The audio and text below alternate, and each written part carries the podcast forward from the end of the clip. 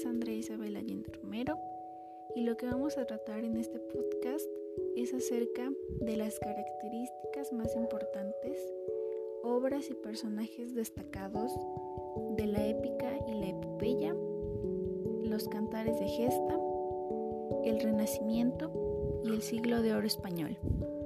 Lo que tienen todos en común es que al momento de expresarse de sus personajes, los hacen parecer más heroicos.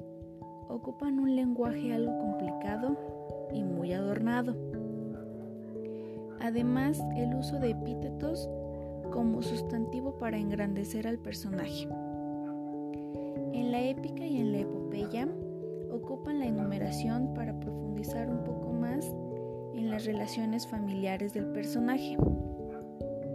Asimismo, se usan mucho las figuras literarias.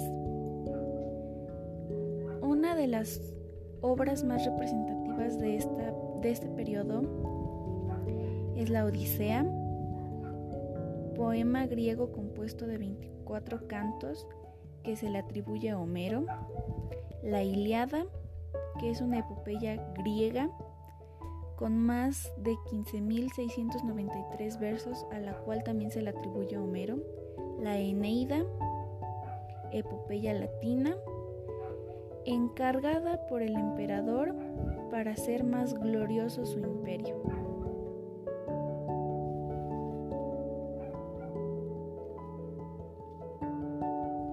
En los cantares de gesta no hay un autor como tal, la mayoría de estos son anónimos, su longitud es bastante extensa ya que se va de los 2000 a los 20.000 versos. Su principal personaje es un héroe al cual todo su pueblo lo ve como un ejemplo a seguir. En ese también se ocupan los epítetos, no tiene métrica ni rima determinada. Los más representativos son el cantar del Mio Cid, el cantar del Roldán y el cantar de los nivelungos. En estos,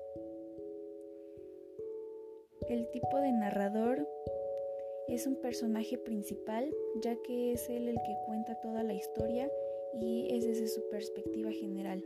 Él nos los va contando, ya que es lo que él va viviendo. En el Renacimiento se le considera como la etapa de transición de la Edad Media a la Edad Moderna. En este periodo es cuando el hombre intenta deshacerse de la religión. De este surgen unas pinturas muy famosas, conocidas como la Mona Lisa, la Última Cena, los frescos de la Capilla Sixtina y las Madonas. Representativo de esta época es William Shakespeare.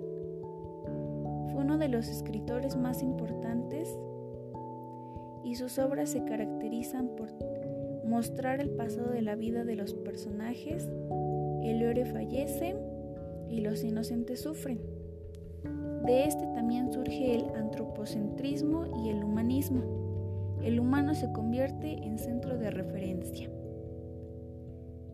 En este periodo también se le atribuye el florecimiento artístico y literario. Los autores más representativos son Leonardo da Vinci, que escribió cuadernillos pequeños con su mano izquierda usando una técnica de espejo. Miguel Ángel, conocido por ser un gran pintor e escultor, aunque también escribió numerosas obras literarias en forma de diario, obras, cartas y poemas. Martín Lutero, el cual escribió 95 tesis atacando a la iglesia. Y Nicolás Maquiavelo, con su obra más representativa, El Príncipe.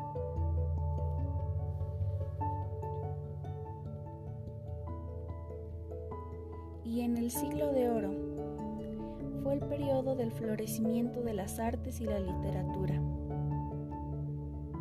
surgieron tipos como la novela picaresca, poesía ascética y mística, culto-iranismo y la sátira.